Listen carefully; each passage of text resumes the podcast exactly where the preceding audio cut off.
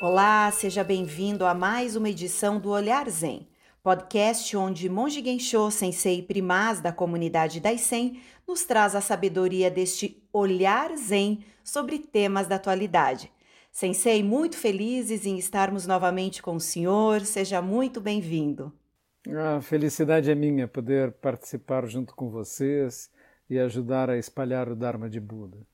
Bem, Sensei, o assunto de hoje ele tem tomado uma proporção cada vez maior e se alastra como um verdadeiro vírus contagioso, especialmente pelas redes sociais.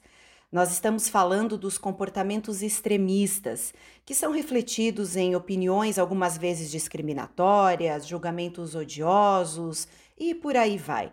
Sensei, de onde vem isso? De onde na mente das pessoas surge esse tipo de comportamento?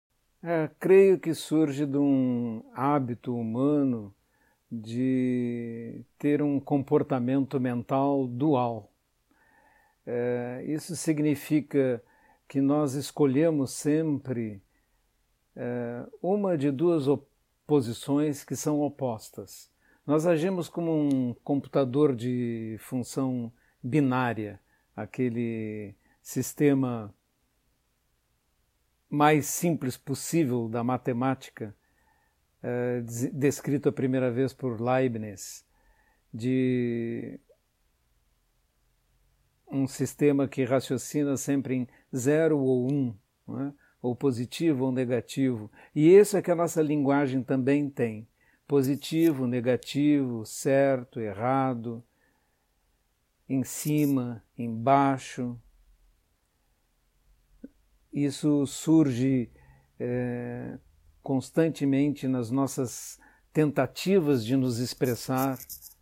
Um bom exemplo é o surgimento da palavra assertivo, que é escrita com dois S's e que significa afirmação enfática. Assertivo originalmente vem de asserção, que se escreve com dois S's não vem de acertado. E está simplesmente querendo dizer que houve uma afirmação e que ela é feita com ênfase. E ela pode ser perfeitamente errada. Eu posso ser assertivo dizendo a lua é preta, não é? E isso causa uma distorção, é um exemplo do que nós fazemos com a linguagem. Nós queremos que assertivo não signifique uma coisa sutil como uma afirmação que pode ser certa ou errada. Queremos que ela signifique acertado. E então assertivo deveria ser escrito com C, e seria acertado e não assertivo. Esses eh, erros provenientes da linguagem mostram como a mente humana funciona.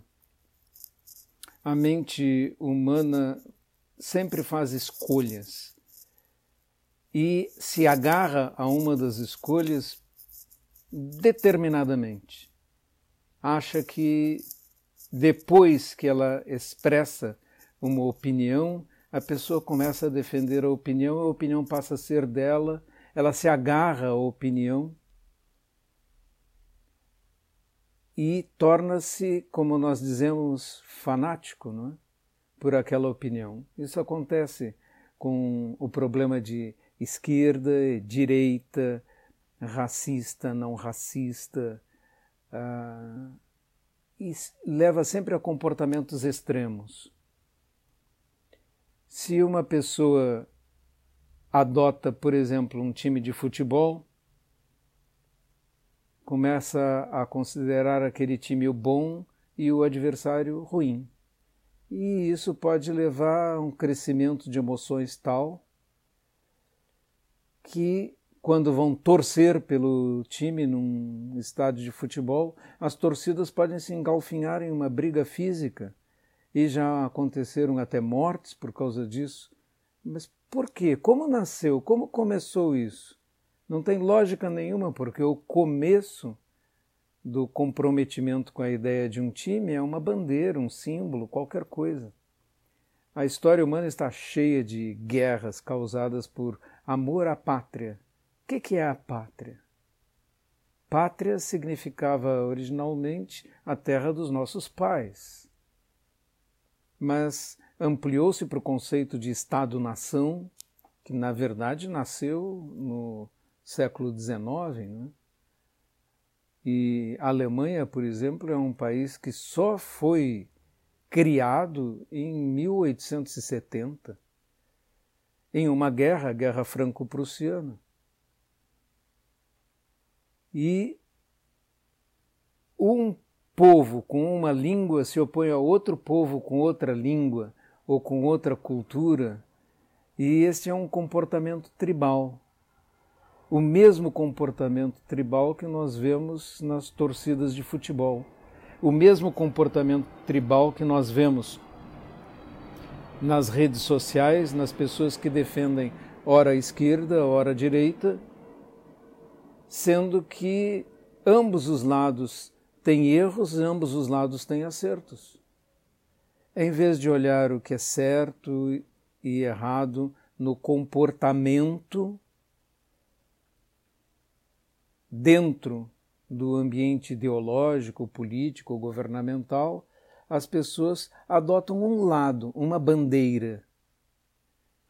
E esse comportamento é igual ao de uma torcida de futebol ela passa a ignorar as coisas boas do outro lado, não vê nada mais como misto ou difuso, mas sim quer ver como dual, como um extremo, uma descrição enfática de uma posição colocando tintas ruins sobre mesmo o que for bom proposto pelo outro lado.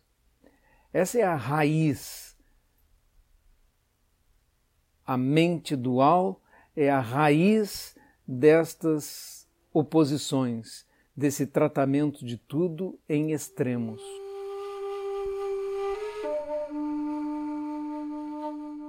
E nesse sentido, né, Sensei, as pessoas acabam travando uma verdadeira queda de braço, né? A gente percebe, especialmente nas redes sociais, especialmente no momento em que vivemos, estamos em julho de 2020, vivendo um isolamento social muito grande por conta da pandemia do coronavírus.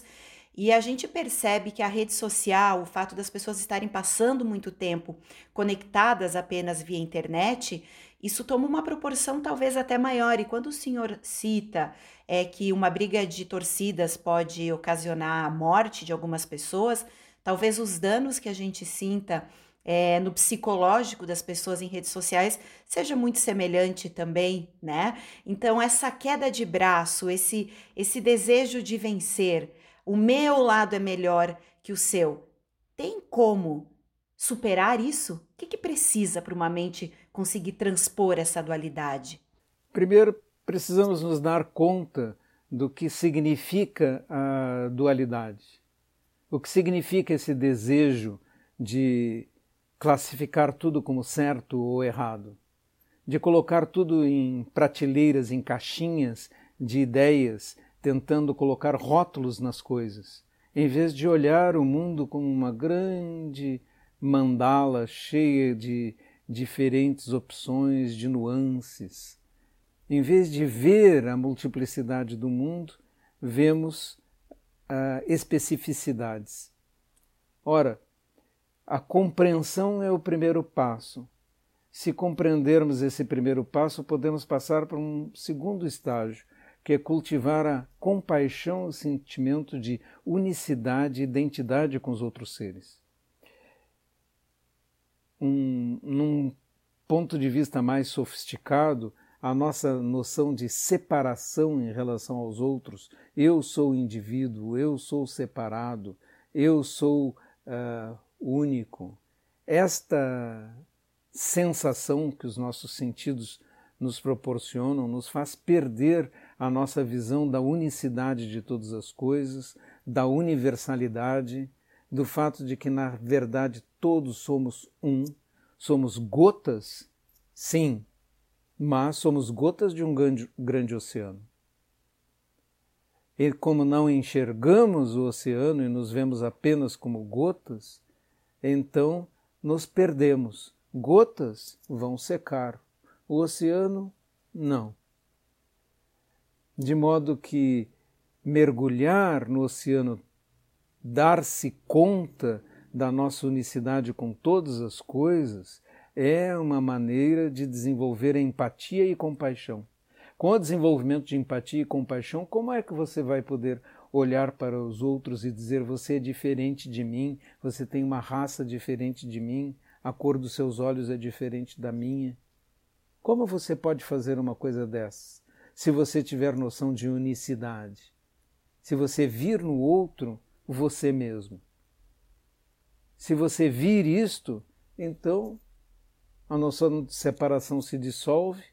Se a noção de separação se dissolve, a empatia, a comunhão, a compaixão nascem.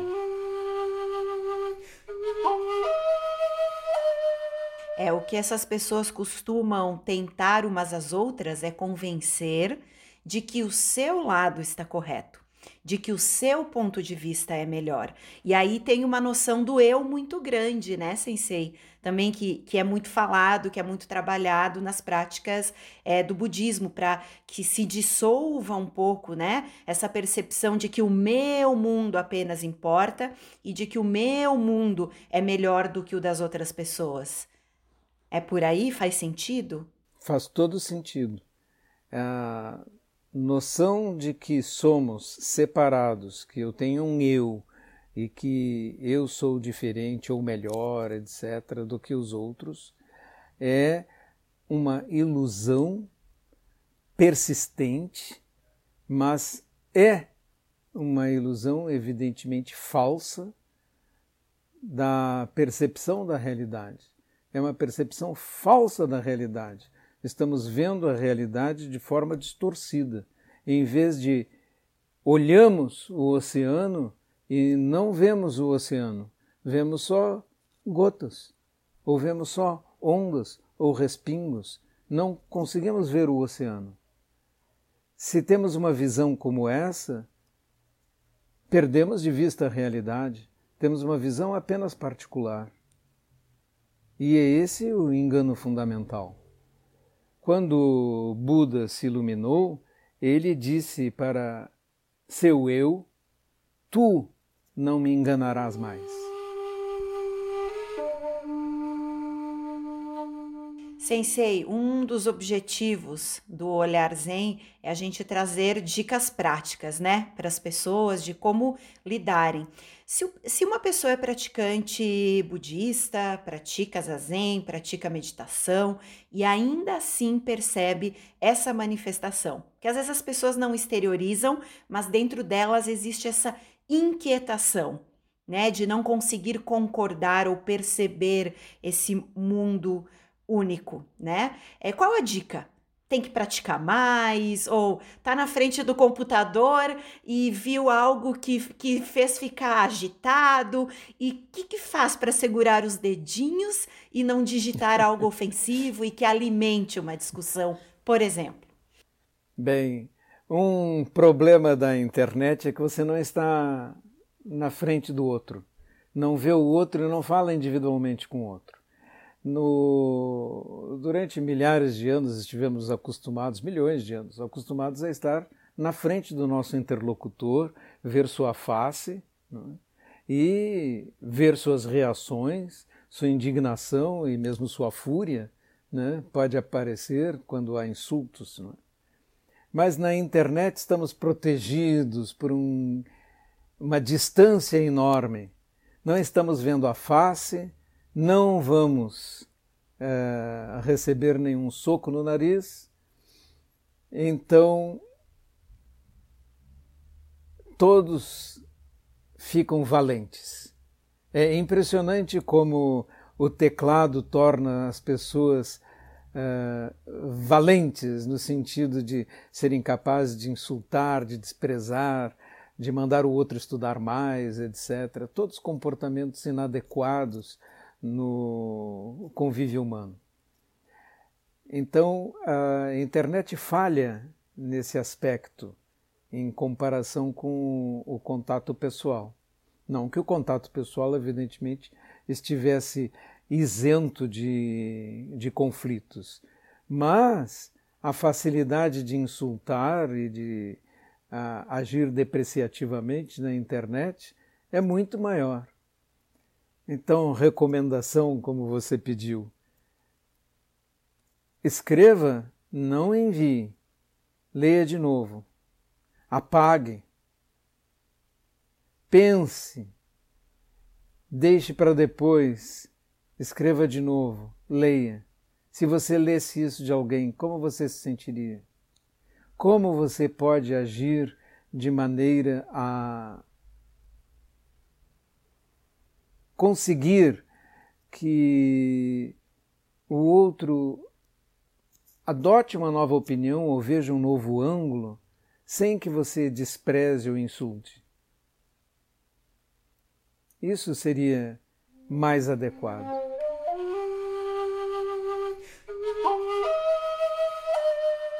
Rai, até porque é o tipo do comportamento que possivelmente, né, Sensei, obviamente que não pela internet, mas que no olho a olho, é, teria gerado já muitas guerras, né? É essa disputa, é esse querer ter um lado melhor que o outro, né? É verdade. É no início, quando eu estava na, na internet nos anos 90, me, e ainda não era monge, me coloquei em várias discussões. Não é? Ah, mas hoje elas não acontecem mais, porque também há uma, há uma outra coisa que você pode aprender, é? e que os monges acabam aprendendo nos monastérios. E os praticantes do Daisen aprendem nos retiros. Feche a boca, não fale. O silêncio é maravilhoso a maioria das posições não mudará e, portanto, não vale nem a pena contraditá-la. De modo que, em geral, o silêncio é mais recomendável do que a palavra. E talvez ele traga uma condição também do próprio praticante ou das pessoas em geral de mudar de opinião, porque não é porque a gente vê o mundo de uma forma, né, sensei, que a gente tem que morrer vendo o mundo dessa mesma forma. E a prática do zazen é um grande aliado nesse sentido, né? Sem dúvida, sem dúvida. Experimente escrever quando alguém der um bom argumento. Ah, excelente argumento. A minha opinião mudou um pouco agora. Eu concordo com você. E nunca, nunca comece uma frase com discordo ou com não. Não é assim. Nunca faça isso. Sempre comece concordando com algum aspecto e depois apresente uma outra consideração que possa enriquecer a conversa. Durante a pandemia, a gente tem visto isso muito acontecer, né? É, esses dias aconteceu inclusive comigo. É, comecei a falar de uma forma e quem estava do meu lado falou: Ah, você está mudando de opinião? E a minha resposta foi sim, aprendi com o meu mestre que tudo bem a gente mudar de opinião, desde que a gente faça isso de uma forma harmoniosa, não é, sensei? Sem dúvida. Mudar de opinião é demonstrar sabedoria, flexibilidade, não fanatismo. É realmente a demonstração de uma pessoa verdadeiramente segura. Na verdade, os fanáticos são as pessoas inseguras que precisam se agarrar a algo desesperadamente. E um grande autor, me esqueci agora o nome neste momento, mas ele disse que o patriotismo, por exemplo, que é uma das grandes paixões que causou muitas guerras, é o último refúgio dos canalhas. Porque é onde se refugiam os que não têm mais nada para defender, não têm razão alguma. É? Então eles podem dizer: não, eu vou matar, eu vou entrar em guerra, eu vou destruir pela minha pátria. É? E nós vimos demonstrações extremas desse tipo de comportamento no nosso século XX, com regimes totalitários que resolveram, por exemplo, exterminar raças inteiras. Né? Isso aconteceu várias vezes e está um pouco oculto. Todo mundo fala no extermínio da população judaica da Europa Central no tempo do nazismo, porque os, a população judaica no mundo tem uma enorme presença cultural e uma capacidade de se comunicar e falar uh, invejável pela sua presença nas artes, nas ciências. Metade dos prêmios Nobel do século XX em física e medicina foram dados a judeus, sendo que eles representam apenas 15 milhões de pessoas no mundo inteiro. Então, uma fração muito pequena da população mundial tem essa presença. Mas eu falei sobre isso porque eu quero me referir ao extermínio dos ciganos, né, que aconteceu na mesma época. Uh, o extermínio dos, dos uh, homossexuais também e dos doentes que tivessem, por exemplo, bipolaridade foram exterminados. Eles não tiveram voz. A Turquia, no início do século XX, promoveu um extermínio dos armênios, um povo inteiro, e é um extermínio pouco falado a União Soviética promoveu um extermínio na Ucrânia, matando pela fome milhões de pessoas, chamado Holodomor. E na década de 50 e 60, a China, ao invadir o Tibete, fez um verdadeiro genocídio cultural e também físico de milhão de pessoas uh, destruindo de 6 mil templos, monastérios, bibliotecas que havia no Tibete, budistas. Restam oito. Isso significa uma destruição gigantesca, inimaginável de toda uma cultura, e depois invadiu o Tibete, que tinha 6 milhões de habitantes, com 8 milhões de chineses, para que ele se tornasse minoria dentro do seu próprio território. O governo de Myanmar, que é um país budista, mas governado por uma junta militar que já promoveu o extermínio de monges budistas, agora promove a perseguição de uma minoria muçulmana dentro do seu próprio território. E é, a sucessão de comportamentos desse tipo uh, na história é extremamente grande. E ele expressa exatamente essas visões radicais, essas ideias ligadas a noções de pátria, a noções de diferença, de divisão, é a outra raça, é o outro povo, é a outra religião, é outro território e o comportamento tribal de exterminar o outro é registrado há milênios. Esse foi sempre um comportamento é, humano. A tribo de Israel derruba as muralhas de Jericó, é, tribos inteiras são exterminadas porque uma divindade ordena para que era a divindade daquela tribo. Então era uma noção tribal e não uma, uma noção universalista naquele momento. Vamos dizer que isso é a própria história da humanidade. Para que nós para que nós mudemos isso, é necessário que nós mudemos a nossa noção do que, que é ser humano, do que, que é unicidade, do que, que é o outro.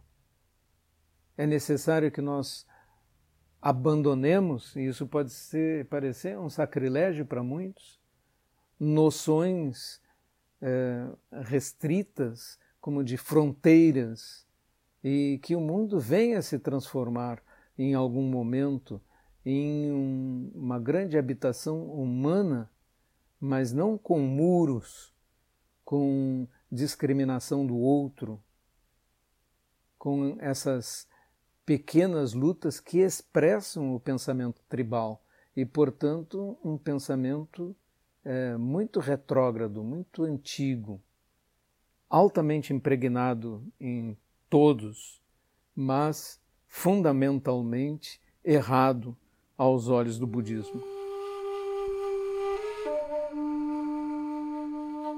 Sensei, quando o senhor cita é, essa, essas minorias que foram oprimidas ao longo da história da humanidade, né?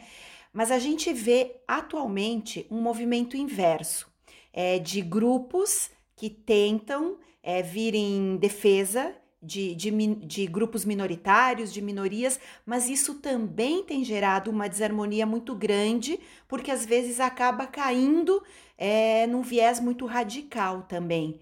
Então, qual seria a solução nesse caso? Não podemos cair no, no radicalismo. Não podemos destruir é, estátuas, a própria história. Podemos criticar a história. Podemos colocar uma estátua na frente da estátua, não é? Mas não precisamos destruir obras de arte, não, não precisamos fazer depredações, não precisamos matar pessoas na rua para defender nossa ideia, nossa raça. É, há governantes, e eu li hoje mesmo um discurso de um governante dizendo que a sua nação é a mais justa e perfeita e excepcional da história do mundo e que as lutas antirracistas estão querendo destruir a história da sua nação. É, provavelmente todos sabem a quem estou me referindo, mas esse discurso acirra justamente as oposições e coloca tudo numa questão de eu contra eles, né? Eu grupo contra outro grupo. Não precisam ser raças.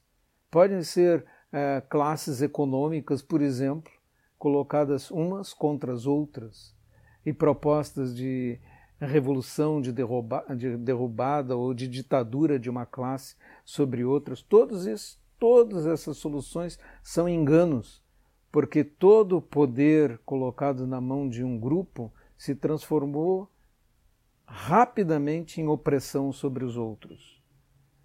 E isso ocasionou ainda mais sofrimento, mais pobreza, mais eh, dissolução da, da sociedade. Então, nós temos que ter posições moderadas e amorosas em relação aos outros seres, e não podemos transformar isso em guerras e em violência. Se o fizermos, destruímos o nosso próprio ideal.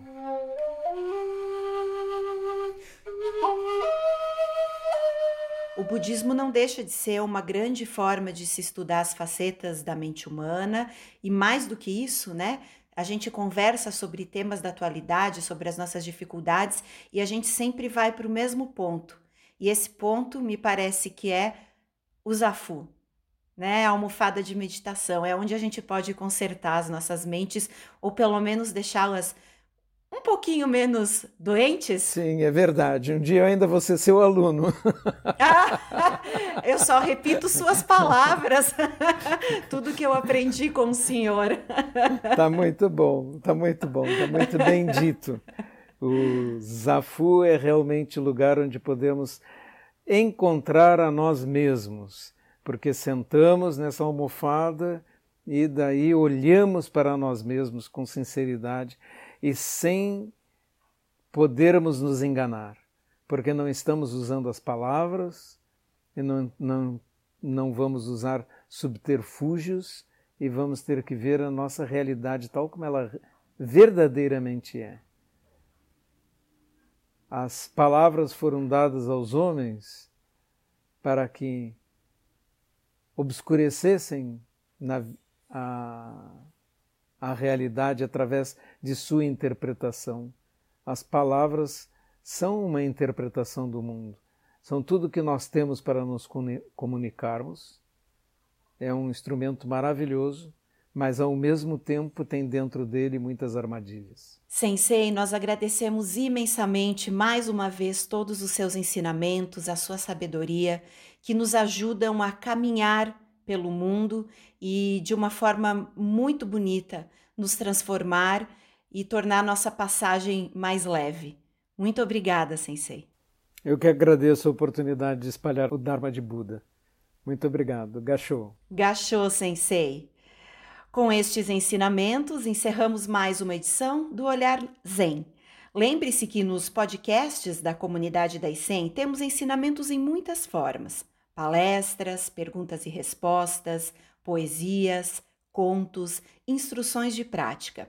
Fique à vontade para receber essas gotas do Dharma navegando pelos episódios. Você também pode nos acompanhar pelas redes sociais, YouTube e pelo nosso site daicem.org.br. Gachou e a gente se encontra no próximo Olhar Zen.